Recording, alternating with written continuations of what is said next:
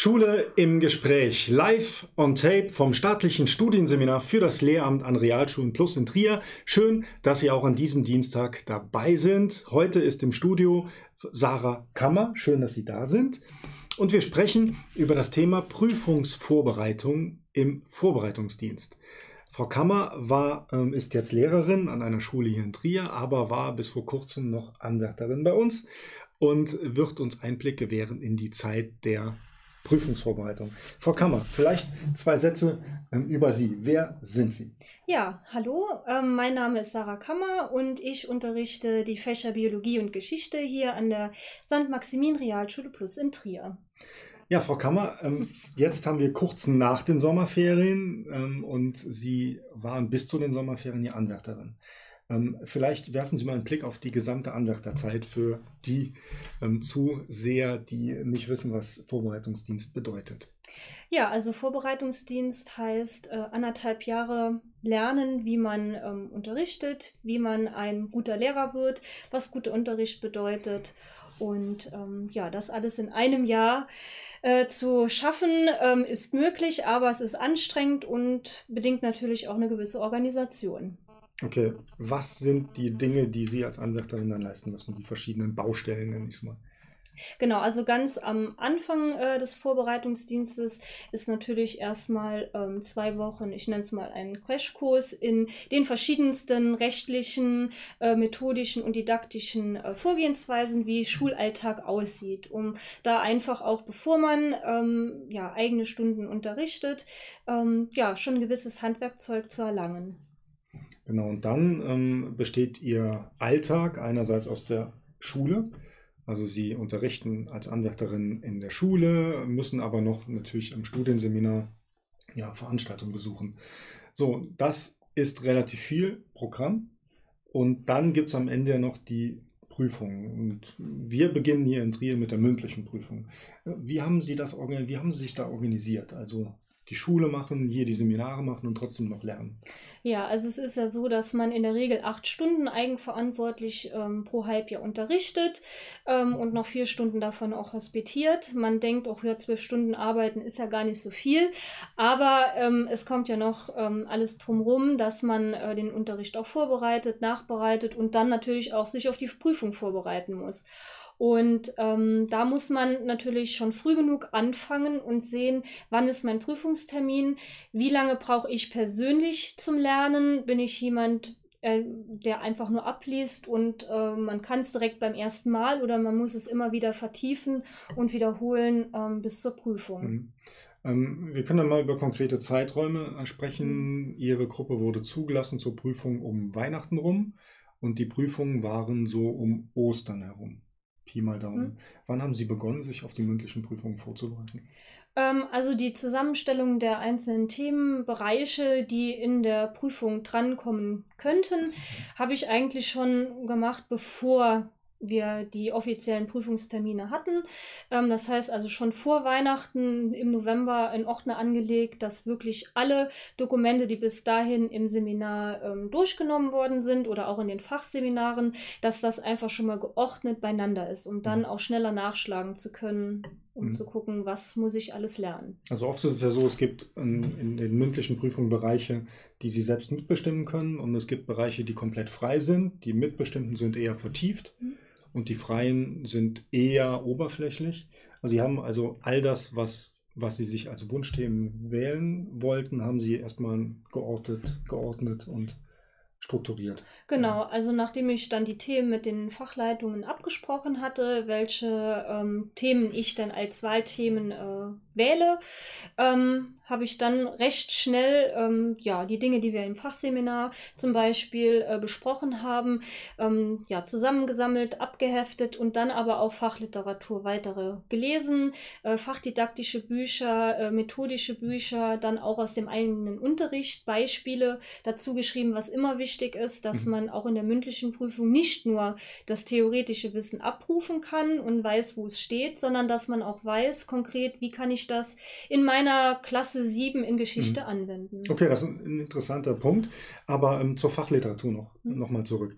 Ähm, hat man Ihnen die gesagt oder ähm, wie kamen Sie zu dieser Fachliteratur? Ja, also in den Fachseminaren ähm, oder auch im BS-Seminar gibt es eine. Berufspraktisches Seminar ja, bei uns. Genau, ne? berufspraktisches Seminar gibt es ähm, eine Literaturliste mit der Fachliteratur, die auf jeden Fall gelesen werden musste für gewisse Bereiche und Themen und auch immer noch äh, zusätzliche Literatur, die einem nahegelegt wird, wo auch noch wichtige Dinge drinstehen. Und in den Fachseminaren ähm, war es eben genauso, dass äh, gewisse fachdidaktische Bücher ähm, für die allgemeinen Aspekte sind und dann für die Vertiefung auch immer noch weitere Artikel genannt wurden. Mhm.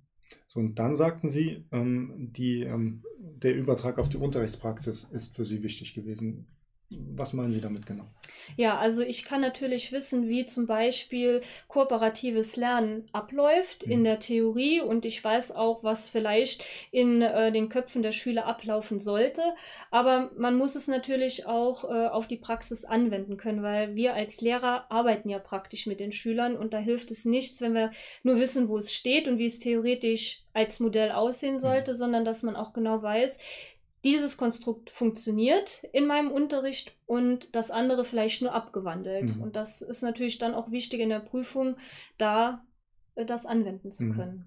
Und tatsächlich ist es ja so, wie als Prüfer fragen, dann vielleicht sprechen wir allgemein über die Theorie und dann fragen wir eigentlich immer, okay, wie machen Sie das in der Klasse, die Sie morgen haben? Und dann hatten Sie direkt schon im Vorhinein die Beispiele parat. Genau. Ja. Also das ist wirklich wichtig, dass man, ähm, natürlich fällt das dem einen leichter als dem anderen, da gewisse Beispiele ähm, ja, zu finden, aber man muss sich wirklich im Vorfeld immer hinsetzen und sagen, so, das sagt die Theorie, das weiß ich, aber wie konkret sieht das wirklich in meinem Unterricht aus? Oder vielleicht, wo habe ich das im Hospitationsunterricht mhm. gut gesehen? Ähm, was ist damit vergleichbar? Vor- und Nachteile abwägen, um dann das Beste für die Lerngruppe mhm. rauszunehmen. Ja, und wo sind vielleicht die Grenzen? Dieser genau. Theorie, ja. die es ja im praktischen Unterricht mit meiner konkreten Klasse gibt oder auch nicht gibt. Ja, aber das sollte man, sollte man vorher dann eruieren. Mhm. Ähm, nehmen wir jetzt mal Ihr, Ihr konkretes Lernen. Also Sie haben gesagt, weit vor der Prüfung haben Sie erstmal alles Wissen zusammengetragen. Sie haben sich Literatur besorgt, haben Literatur gelesen, haben dann auch Unterrichtsbeispiele gesucht. Mhm. Ähm, und dann haben Sie in, hatten Sie einen gewissen Modus zum Lernen oder wie sind Sie da vorgegangen? Ja, also dann natürlich erstmal alle Informationen also abgeheftet, dann aber auch zusätzliche Informationen dazu geschrieben. Das heißt erstmal viel gelesen, mhm. ähm, erkundigt. Ähm, in der Fachliteratur, aber natürlich auch im Internet, da gibt es auch die verschiedensten mhm. ähm, ja, Zeitschriften, die man da auch nochmal ähm, zur Orientierung nehmen kann. Und dann ging es eigentlich an das richtige Lernen. Das heißt, natürlich nicht nur auswendig lernen. Gewisse Dinge sollte man einfach wissen. Dann, wenn man sie nicht weiß, muss man sie vielleicht auch wirklich auswendig lernen. Mhm. Aber es geht ja darum, es auch zu verstehen. Und da äh, fängt dann natürlich äh, das individuelle Lernen bei jedem an. Wie kann ich mir das am besten merken? Mhm. Bilde ich mir vielleicht eine Eselsbrücke oder merke ich es mir einfach über meinen eigenen Unterricht an diesen Beispielen? Gab es auch eine Kooperation zwischen, äh, zwischen Anwärtern, dass man gemeinsam Prüfungssituationen simuliert oder sich ausgetauscht hat? Ja, genau. Also das äh, habe ich äh, persönlich auch mit ein paar aus Geschichte oder auch Biologie äh, öfter gemacht, dass wir, wenn wir dann relativ weit mit dem Lernen waren und äh, kurz vor der Prüfung waren, ähm, dass wir uns ähm, gegenseitig abgehört haben oder auch mal ein Fallbeispiel genannt haben, haben gesagt, so wie würdest du jetzt da die Theorie drauf anwenden, ähm, um da einfach besser reinzukommen. Und ein Teil der ähm, theoretischen Prüfung ist ja auch die Präsentationsprüfung, ja. ähm, wo dann dieser Vortrag gehalten werden muss zur Unterrichtsreihe. Und da ist es auch ganz wichtig, dass man das mit anderen Anwärtern einfach übt und ähm, das Präsentieren übt und einfach schaut, ja, kommt das so rüber, wie ich das meine. Ja, das, das Gute bei der Lerngruppe Anwärterinnen und Anwärter ist ja, dass alle wissen, wie man Prüfungssituationen gestaltet und warum nicht simulieren. Ja. Ähm, in, Im Nachhinein, was hat sich denn besonders für Sie persönlich bewährt von Ihrer Lernstrategie oder Ihrem kompletten Konzept und was vielleicht nicht?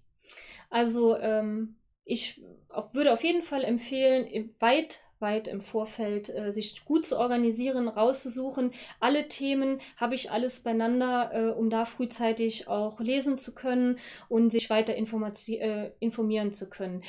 Mein Tipp ist es aber, dass man sich nicht mit zu vielen Leuten zusammensetzt in mhm. einer Lerngruppe. Vielleicht wie lernen die anderen? Gibt es da äh, Parallelen, dass man da ja gut miteinander klarkommt? Äh, ich habe es meistens so gemacht, dass ich wirklich mit einer anderen Anwärterin oder mit einem anderen Anwärter mich getroffen habe und nicht mit fünf.